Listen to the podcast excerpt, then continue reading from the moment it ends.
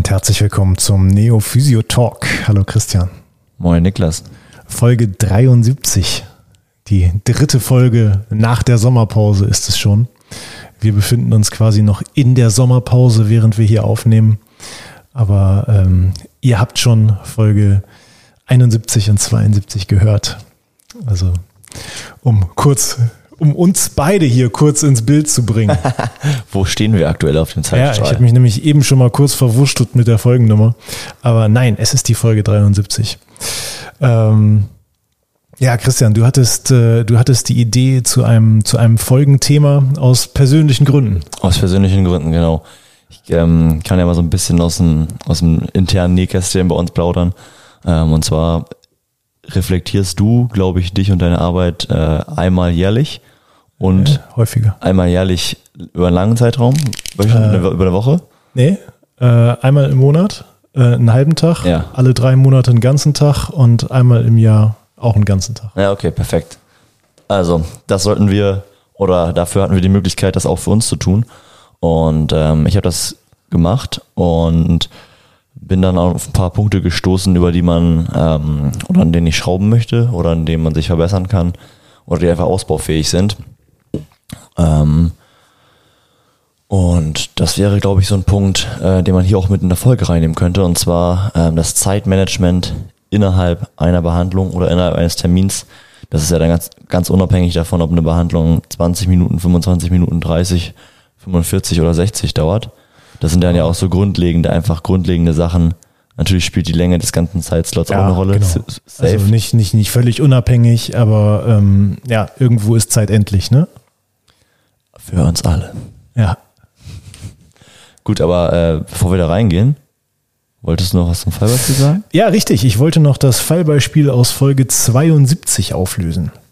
Ähm, ich hatte den Patienten ja so ein bisschen vorgestellt und dann äh, gab es die Frage, wo könnte denn der Zusammenhang in der Kausalität liegen? Wo könnte denn der Zusammenhang liegen zwischen den Angaben, die ich eben in Folge 72 vorgestellt habe und der potenziellen Kausalität unseres Patienten. Ähm, und da hatte ich ja davon gesprochen, dass dieser Patient, der kam ja ursprünglich wegen rezidivierenden thorakalen Beschwerden, mm, und ich hatte euch so ein paar Bröckchen hingeworfen und euch mal angeregt, euch Gedanken darüber zu machen, wie könnte das denn mit einer Problematik in Zusammenhang stehen. Und ich glaube, die meisten von euch sind ziemlich schnell darauf gekommen, dass es wohl irgendetwas mit der Atmung zu tun haben wird. Ja, über Atmung haben wir ja schon viel gesprochen. Wir haben ganze Podcast-Folgen über Atmung gemacht und wir haben natürlich auch unsere tolle Fortbildungsreihe über die Atmung, den Atemkompetenzkurs, der im Januar wieder stattfindet. Und äh, im Grunde genommen, also die, die Personen, die diesen Kurs schon belegt haben, den, den wird da vielleicht die eine oder andere Lampe aufgegangen sein. Äh, gegeben hatte ich euch äh, die, die Stichpunkte. Der Patient hat während der Anamnese auffallend kurz abgehackte Sätze gesprochen. Das heißt, er musste zwischendurch äh, quasi nochmal neu einatmen, bevor er den Satz weitersprechen konnte.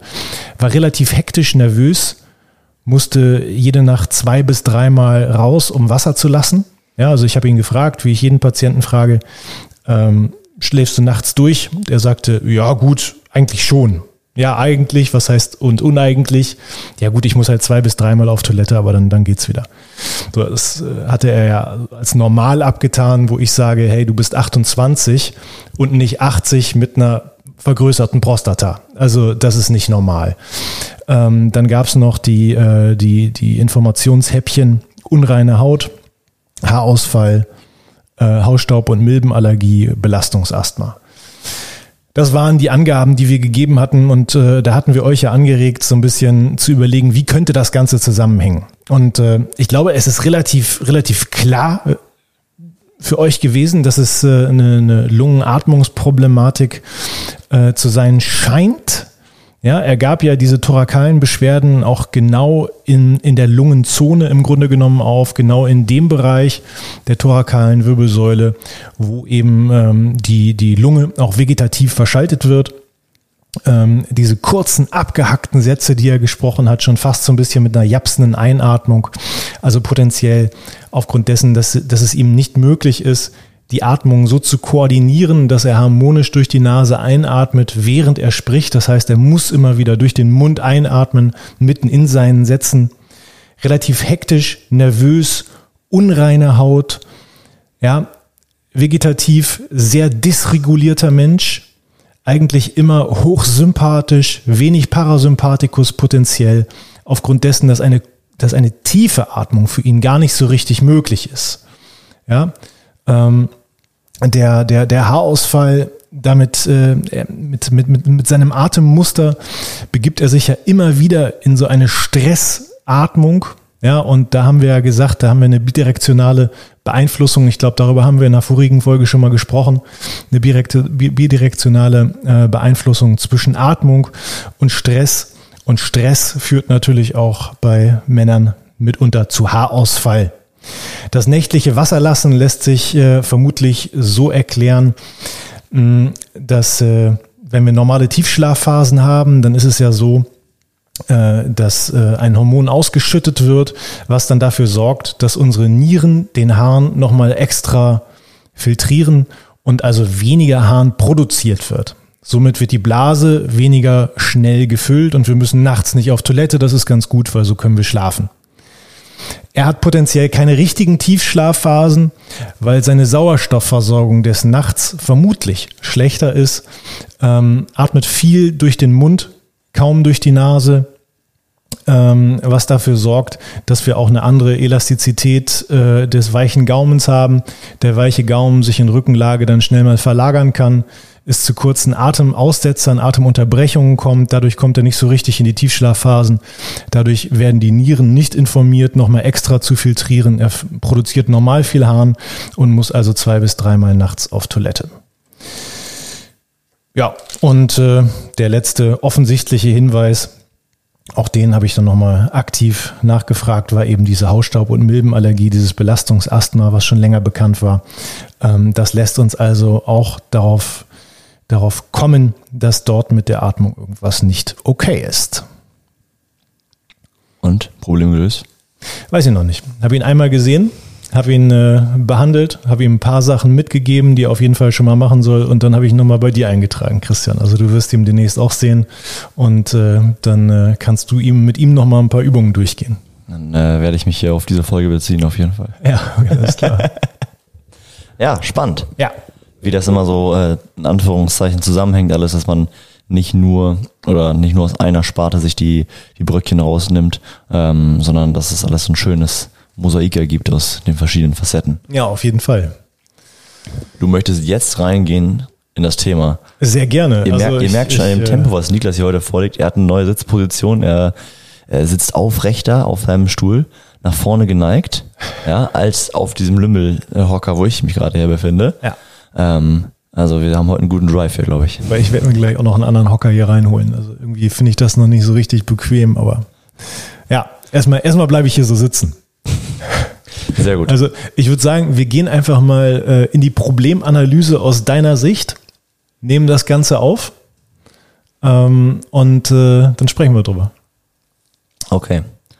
Also, ähm, ja, wo fangen wir an? Ich habe ja einen gewissen Zeitrahmen X zur Verfügung. Ja. Ähm, und das startet dann ja meistens oder in, eigentlich in 99,9 Prozent oder 99 Prozent der Fälle mit einer Anamnese, ob es jetzt eine erste Anamnese ist oder äh, einfach nur eine kurze Reevaluation. Ähm, mhm. Im Setting Patient auf der einen Seite, ich auf der anderen Seite vom Tisch. Beide sitzen, beide haben eine ruhige äh, zumindest meistens bei eine ruhige Ausgangsposition und dann werden die Punkte besprochen, die halt entweder schon mal auffällig waren oder vielleicht neu dazugekommen sind und von dem Setting geht es dann ja entweder auf die Behandlungsbank mm, und da, oder halt in, in den Sportbereich, je nachdem, was dann ansteht. Und da ich, glaube ich, ähm, qualitativ in Anführungszeichen noch nicht so gut bin, dass ich mit einem Fingerkniff das ganze Problem löse, ähm, ist es meistens ja so, dass man ein paar mehr äh, Werkzeuge aus seinem Werkzeugkoffer benutzt. Es kann sein, dass auch mehrere Werkzeuge aus dem Werkzeugkoffer notwendig sind, also unabhängig von der, glaube ich, Qualität vom Therapeuten oder ja. Therapeutin. Aber dass quasi erstmal ja, viel dann auch passiert, ähm, was gemacht oder was an Intervention stattfindet. Und das ist eigentlich auch unabhängig davon, ob es ähm, eine aktive Intervention der Patient selber durchführt ist oder was Passives, was ich dann durchführe. Ähm, schlimmer ist es, glaube ich, wenn äh, es auf der Bank das Setting ist und es dann auch in den Sportraum geht und die Uhr äh, zwar im Blick ist, es aber mir darum halt dann geht, möglichst dem Patienten noch was mitzugeben nach Hause, wie man das, was man quasi erarbeitet hat, ja gerade auf der Bank, wo dann vielleicht Beschwerdefreiheit besteht, dass das konserviert wird ähm, und nicht wieder in das Muster reinfällt, weil irgendwie war, wäre die Behandlung dann ja nicht umsonst gewesen, aber ja, nicht so, nicht so nachhaltig, wie man das dann mhm. gerne hätte. Und kommst du dann halt in den ersten zeitlichen, ja, kleinen, kleinen Schlenker, der die Behandlungszeit voll ausfüllt, kommt es ja dann auch wieder dazu, bei uns zumindest in dem Setting, bei uns in der Praxis, dass dann auch Termine gemacht werden müssen in häufigen Fällen und im Termin ja auch meistens noch dokumentiert werden muss, weil ich ja aus dem Sportraum nicht parallel irgendwie ähm, am Handy was dokumentiere. Ähm, und diese Zeit ähm, zu, zu sehen, das wäre mir auf jeden Fall schwer. Mal mehr, mal weniger. Ähm, kommt, glaube ich, auch auf, auf das Problem drauf an. Aber das sind auf jeden Fall Punkte, die mir so aufgefallen sind. Ähm, weil ich ja irgendwie das Maximum immer ausreizen möchte für jede Person. Aber es dann halt irgendwann auf meine Kosten sozusagen ist, weil ja. es ja alles sich nach hinten schiebt und dann meine Arbeitszeit verlängert. Hm. Obwohl man dann auch vielleicht mal Feierabend haben möchte. Ja. Hast du denn schon, ähm, ja, das sind im Grunde genommen sind es ja auch schon so, so, so die Probleme, die du da vielleicht so ein bisschen drin analysiert hast, ne? Also, äh, muss ich sagen, das ist, äh, ist glaube ich, etwas, was ich eigentlich ganz, ganz gut beherrsche. Kann ich, glaube ich, von mir sagen. Also ich bin, äh, wenn ich möchte, bin ich absolut pünktlich fertig. Ähm, aber äh, ich, ich denke eigentlich auch parallel während der Behandlung eigentlich immer an die Zeiteinteilung. Also ich habe ein grobes Zeitenmuster in meinem Kopf. Das heißt, äh, wenn wir von der Anamnese aufstehen, ähm, dann überlege ich mir schon mal, muss ich nachher mit dem Patienten noch einen Termin vereinbaren oder nicht? Wenn ja, wie lange dauert das? Ist die Person älter, dauert es wahrscheinlich länger, als wenn die Person jünger ist. Äh, wie flexibel ist die Person? Je nachdem brauchst du dann vielleicht äh, drei oder nur eine Minute. Ja? Ähm, und Dokumentation mache ich tatsächlich immer, wenn die Patienten sich wieder anziehen. Oder zwischendurch mal, damit ich es nicht vergesse. Hm, ich mache es auch so, dass wenn ich mit einem Patienten längere Zeit im Sportraum bin, nehme ich ein iPad mit und gebe während der Übung schon mal die Übungen ein, die ich mit dem Patienten mache. So dass die Dokumentation dann quasi eher so häppchenweise stattfindet. Das ist äh, irgendwie für mich so ein ganz, ganz bewährtes System. Klingt logisch für mich. Ja. ähm, wo ich sagen muss, was mich, äh, was ich schon verbessert hat. Ähm, bezüglich der Zeiteinteilung ist alleine die, das neue Setting bei uns mit dem neuen Raum und dem neuen Schreibtisch, weil die Anamnese, die da halt stattfindet, deutlich besser ist als an dem anderen Tisch. Ja, genau. Und ich schon dadurch mehr Informationen habe und nicht so brückchenweise die auch in der Behandlung vielleicht nochmal zwischendurch bekomme. Das heißt, man hat schon einen viel eingegrenzteren Bereich, wo man äh, seine Angel reinwirft und dann quasi nach, nach dem Fisch sucht, der es dann dann ist. Ja, wobei ähm, da ja auch wieder die Frage wäre, wie viel davon ist tatsächlich das neue räumliche Setting und wie viel davon ist die, ist die Erfahrung, die du dir in der Zwischenzeit nochmal angeeignet hast, ne? Da wird es äh, keine, keine Studien zu geben, die mir, das, die mir das belegen wahrscheinlich. Nee, wahrscheinlich nicht.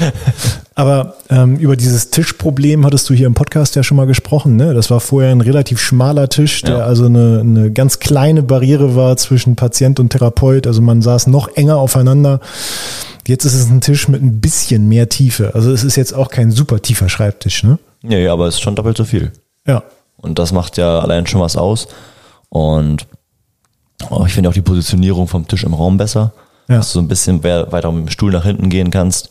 Ähm, ja, zur Dokumentation nochmal, was ja auch wieder einen Einfluss hat auf die Zeiteinteilung, ähm, ist mir eigentlich wichtig, dass ich nicht parallel tippe, während gesprochen wird. Oh, mache ich immer. Ja, aber also ich finde das einfach, also Ich finde es nicht so angenehm. Auch aus, aus, auch aus meiner Patientensicht schon mal in verschiedenen Es- Settings. Also es kommt drauf an. Also ich, ich kann halt blind tippen, ne?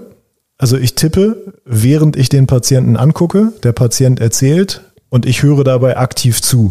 Also mit meiner Mimik und äh, ich gebe auch Töne von mir, aber ich kann währenddessen halt auch gut mittippen. Also wenn ich den Patienten dabei nicht angucken könnte, dann wäre es für mich auch problematisch. Ja gut, also blind tippen kann ich auch. ähm, aber ich, aber wie gesagt, ich finde das irgendwie, ähm, ich, oder ich mache es einfach selten und dann ist ja schon mal das, was ich eigentlich anamnestisch erfragt habe, das muss ja dann erstmal mal wieder reproduziert werden. Ja. Und das ist dann, ja, Ja, wobei dann würde ich mit der Zeit gar nicht hinkommen. Also wenn ich einen Patienten habe, der neu, neu, neu da ist und äh, jetzt nicht unbedingt 14 Jahre alt ist und schon ein bisschen mehr Lebensgeschichte mitbringt, dann brauche ich auf jeden Fall 30 Minuten für die Anamnese. Und äh, wenn ich dann auch noch, nachdem er spricht, schreiben würde, dann bräuchte ich wahrscheinlich 40. ja, meine Anam- Anamnese ist nicht ganz so ausführlich auf Ja. jeden Fall. Ähm, und ein paar Sachen tippe ich bestimmt schon mal ab, aber es ist nicht so ein schöner Fließtext sofort fertig, wenn die Anamnese beendet ist und dann Speicher quasi gedrückt wird. Ja, Ähm, das hat, glaube ich, auch einen Einfluss darauf, wie es dann nach hinten raus ist. ja kann gut sein. Ja, früher waren halt auch limitierende Faktoren, die so einen durcheinander gebracht haben, finde ich, waren in der Anfangszeit ein Telefon, was geklingelt hat, was man dann beantworten wollte noch.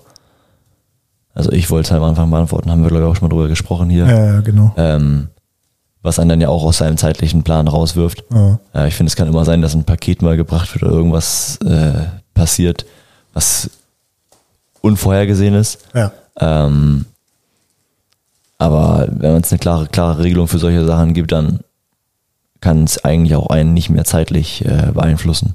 So wirklich. Und ich glaube, dass es ein, äh, ein Ding ist, dass ich dem, das Maximum aus der Behandlungszeit ausreizen möchte. Oder Trainingszeit, Therapiezeit. Und die Priorisierung von den anderen Punkten darunter habe.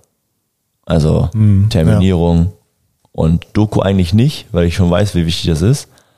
Aber verglichen mit der Behandlung an sich in dem Moment ist es, glaube ich, drunter. Ja, Bei, bei mir zumindest. Und das, ja, also deswegen fällt es dann verstehe quasi ich, runter. aber ich, ich würde behaupten, wenn du einen Moment, also wenn du ein bisschen rauszoomst, dann bekommt schon wieder einen ganz anderen Stellenwert, weil ähm, dir ist die Behandlungszeit wichtig, um das Beste für den Patienten rauszuholen. Aber das Beste für den Patienten kommt ja in der Regel nicht aus einer Behandlung, sondern potenziell aus mehreren. Und wenn du dann in der nächsten Behandlung stehst und deine Doku ungenau ist, weil sie zu zeitversetzt war zur eigentlichen Behandlung, dann leidet darunter ja die zweite Behandlung. Also egal, wer sie macht, auch wenn du sie machst, weil du wirst dich ja jetzt auch nicht zu 100 Prozent an jeden Patienten erinnern können. nee, nicht zu 100, aber Also- zu einem großen Prozentsatz schon. Aber Wir, wir, wir haben jetzt Sonntag. Gebe ich dir recht. Wir haben jetzt Sonntag und ich kann mich heute nur in ganz groben Zügen an meine Patienten von Montag erinnern. Also bist ja auch schon ein paar Tage älter. ich. Also wenn ich sie sehen würde, dann wüsste ich ja natürlich schon noch, was die haben und ungefähr, was ich so gemacht habe. Aber die entscheidenden Details, die wüsste ich Sonntag nicht mehr von Montag. Ähm, und da bin ich froh, dass ich dann in die Doku gucken kann und äh, mir nochmal den, den, den ganzen anamnestischen Fließtext oder die Stichworte oder was auch immer mir das durchlesen kann und auch die Intervention. Und dann kommen auch wieder die Clinical Reasoning Gedanken. Ja, tendenziell ist das, kann ich da nichts gegen sagen. Und weiß ja auch, dass es de facto so ist. Genau. Problem ist halt, wo setzt man an? Und das ist ja auch eigentlich The- Thema der Folge, Zeitmanagement. Wie teile ich mir das ein? Und wie kriege ich es hin, das besser zu machen, wenn man schon mal weiß, dass es vielleicht nicht optimal ist? Ja, also mh, ich glaube, es ist wirklich in erster Linie äh, eine, eine äh, Betrachtungsweise. Einfach mal einen Schritt raus machen, sich das Ganze angucken, sich mal überlegen, wie die, wie die Zusammenhänge sind für die jeweiligen Bedeutungen, sich erstmal zu fragen, äh, wo ist mein Problem? Und wenn es dann so ist wie bei dir, ja, die Behandlungszeit äh, möchte ich so gut wie möglich für den Patienten nutzen. Das ist ja sehr nachvollziehbar, das wird den meisten Therapeuten so gehen. Ähm, dann äh, kann, man, kann man einfach mal überlegen, das, was ich jetzt nicht unterkriege, wie wichtig ist das denn für meinen Patienten? Und ähm, wenn ich dann ähm, mich erstmal damit auseinandersetze, dass diese Punkte eben auch eine sehr hohe Wichtigkeit für meinen Patienten haben, ähm, dann fällt es vielleicht schon ein bisschen leichter, das zu integrieren. Und ähm, ja, dann ist es potenziell äh, eine, eine, eine Frage von Struktur. Ne? Ja, und Gewohnheit, glaube ich. Mhm. Fühlt sich zumindest manchmal so an. Also ich habe jetzt in den letzten ähm, zwei, drei Wochen mir das schon angewöhnt oder versucht anzugewöhnen, äh, einfach fünf Minuten bevor der Termin zeitlich endet, also auch nicht immer genau fünf Minuten, aber ne, so roundabout, ähm, unabhängig davon, was noch gemacht werden muss, ob es Termine schon gibt oder noch keine Termine gibt, einfach so zu tun, als ob mein Termin jetzt vorbei ist und dann in das Setting gehen, ich muss noch Termine machen und Ach so, ja. was aufschreiben vielleicht oder Patient muss ich noch wieder umziehen und das ist ja auch eigentlich eine, ja, wie Zähne putzen. Du musst es halt einfach dann immer so machen. Ja. Und dann ist es schon mal eine Verbesserung zu, zum vorherigen. Ja, das kann gut sein. Also bei, bei, bei, bei mir ist dieser Zeitpunkt immer spätestens fünf Minuten vor Terminende, manchmal sogar zehn Minuten vor Terminende, kommt drauf an. Ähm, ich habe es auch häufig so, dass ich, äh, dass ich während der Behandlung erstmal selber machen möchte und manchmal noch nicht alles erklären will während der Behandlung, weil ich weil erstmal noch ganz viel selber bei mir im Kopf los ist. Ich muss erstmal selber noch ganz viel nachdenken währenddessen. Ist auch immer unterschiedlich, ne, von Problem zu Problem. Aber häufig ist es dann so, dass ich ganz bewusst zehn oder auch noch, noch länger vor Terminende aufhöre.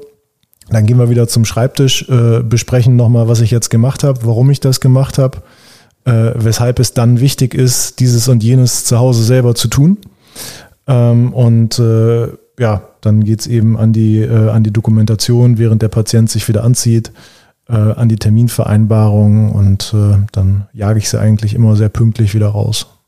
Für den aufmerksamen Mathematiker unter den Zuhörern, Hörern, 30 Minuten Anamnese, 10 Minuten früher den Termin beenden, um die Sachen fertig zu machen, bedeutet, Niklas macht eine Minute Bank, eine Minute Quatschen und drei Minuten nochmal im Sportraum und dann ist einfach die 45 Minuten Zeit vorbei.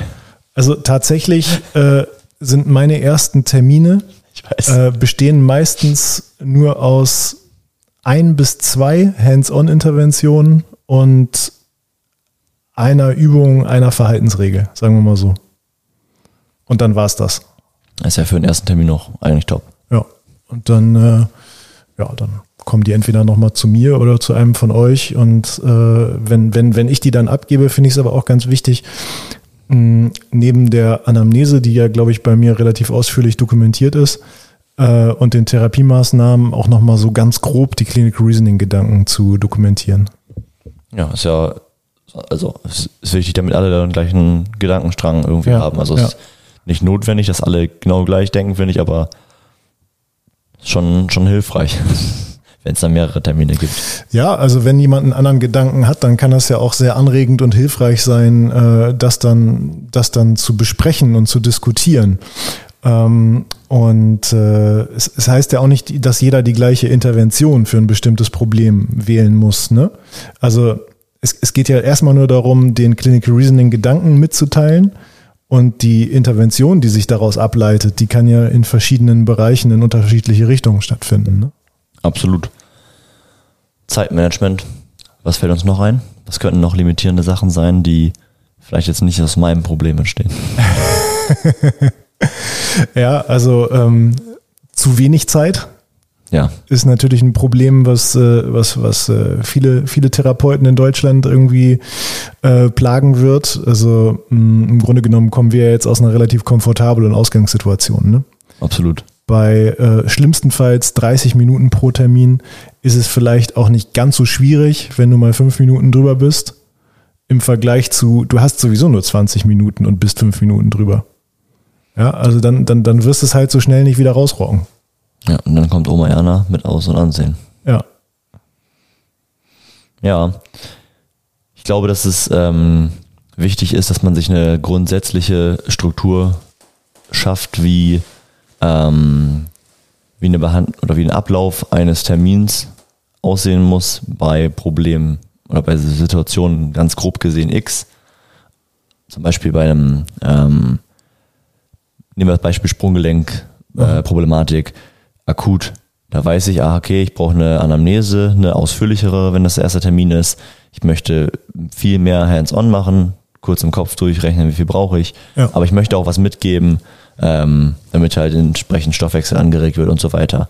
Der Teil aber, der aktiv ist, ist sicherlich kleiner als fünf Wochen weiter. Ja. Gleiches Problem, dass man ähm, ein paar Wochen weiter, wie gesagt, okay, alles klar, meine Anamnese ist ein kleinerer Part in dem Bereich.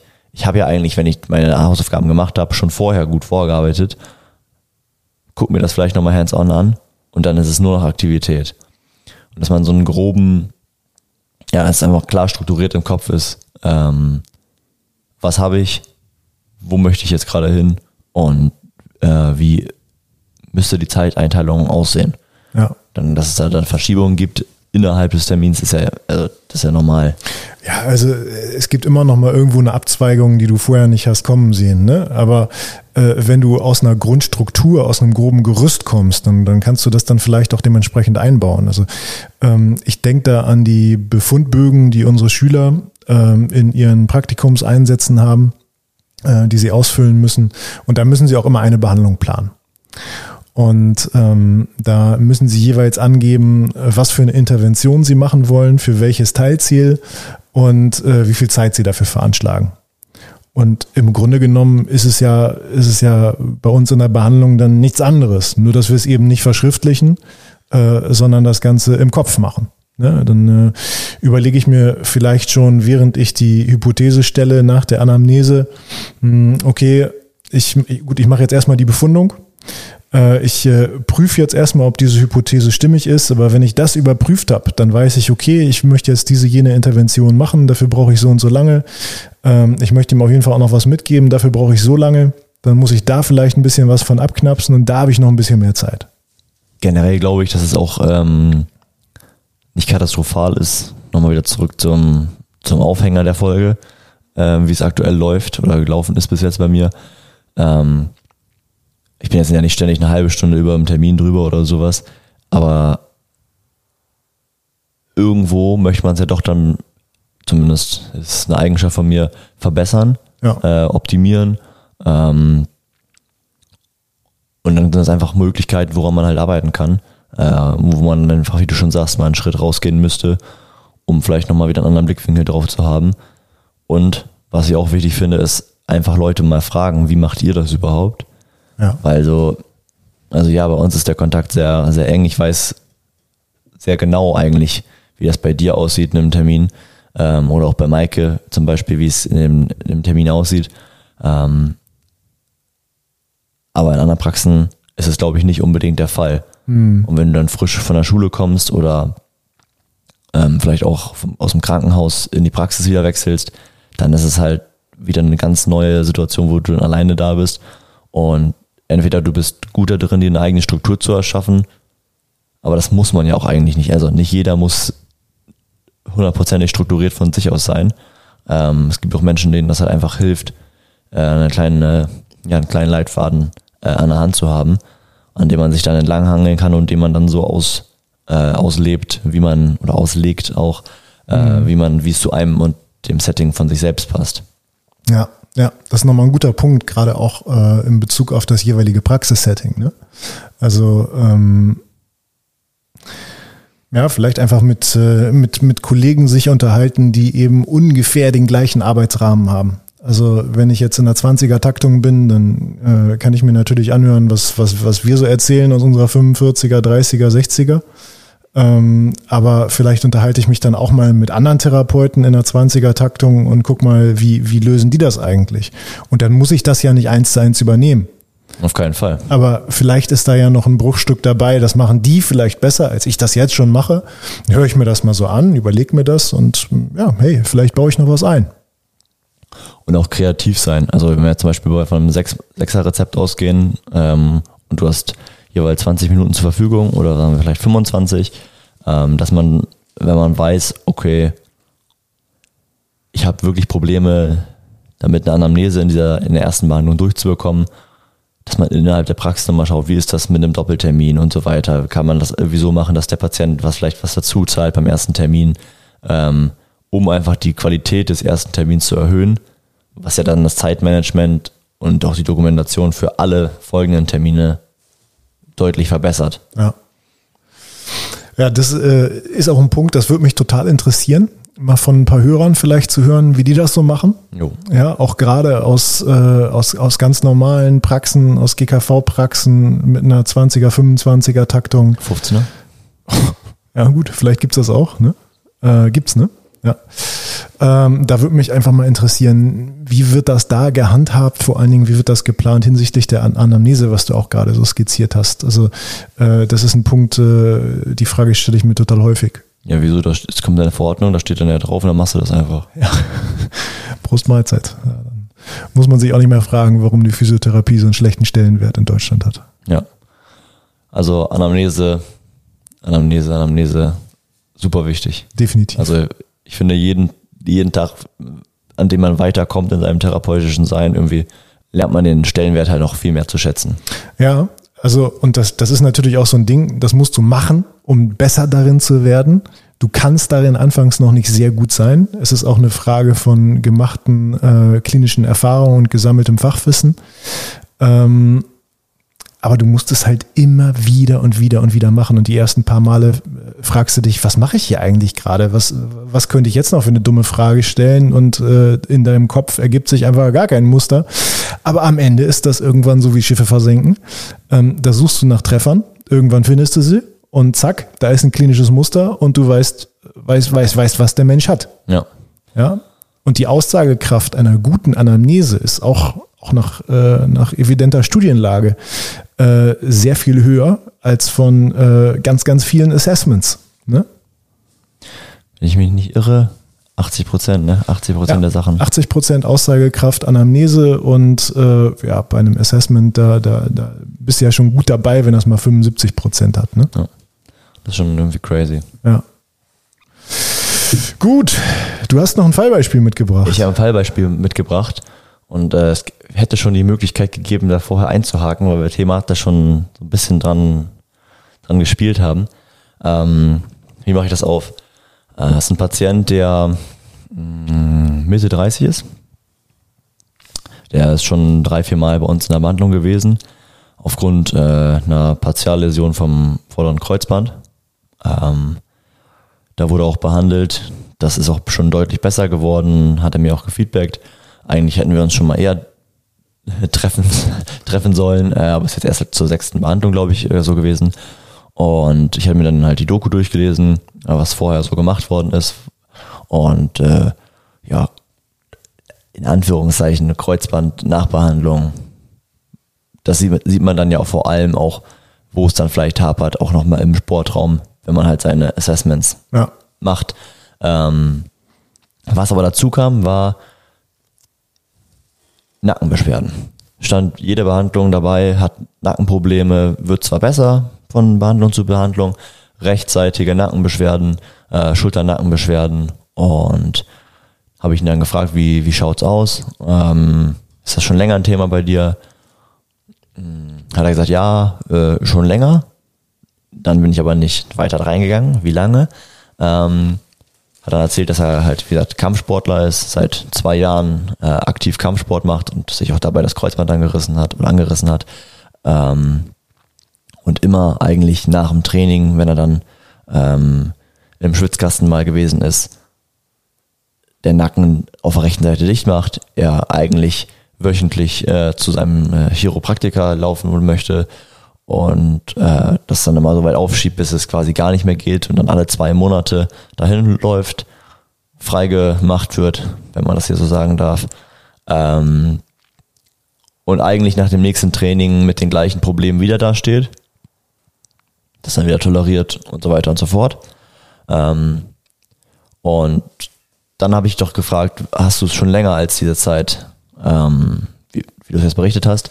Ja, ist äh, sch- schon, schon länger, wenn ich so drüber nachdenke, aber halt durchs Kraft, äh, durchs, durchs Kampf, den Kampfsport halt deutlich nochmal ver verstärkt worden. Okay.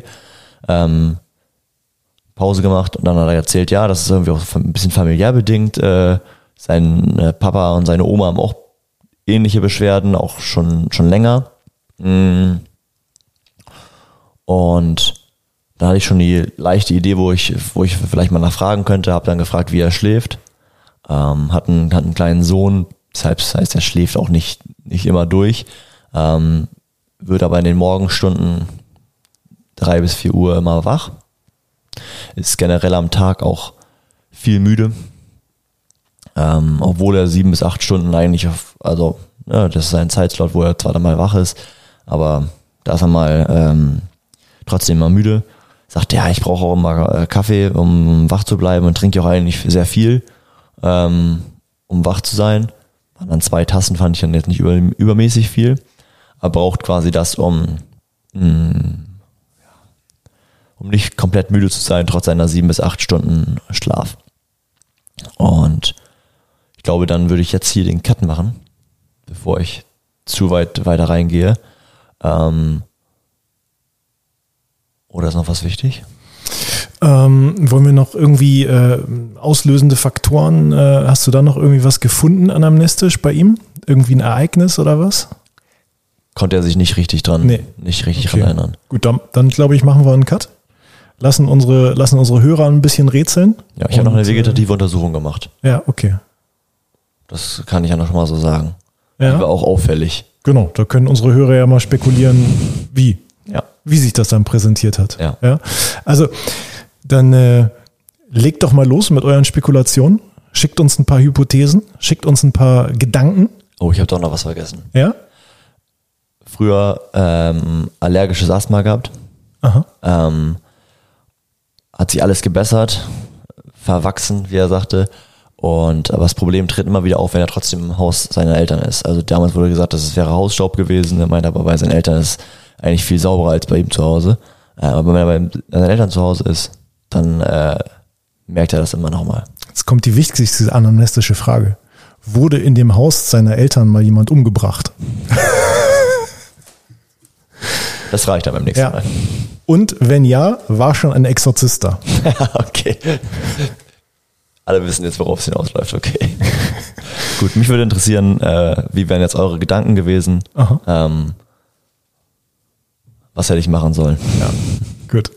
Auflösung gibt's in Folge 74. So sieht's aus. Ja. Ich habe gerade nochmal eine neue Folgenidee bekommen, übrigens, während wir äh, dabei waren.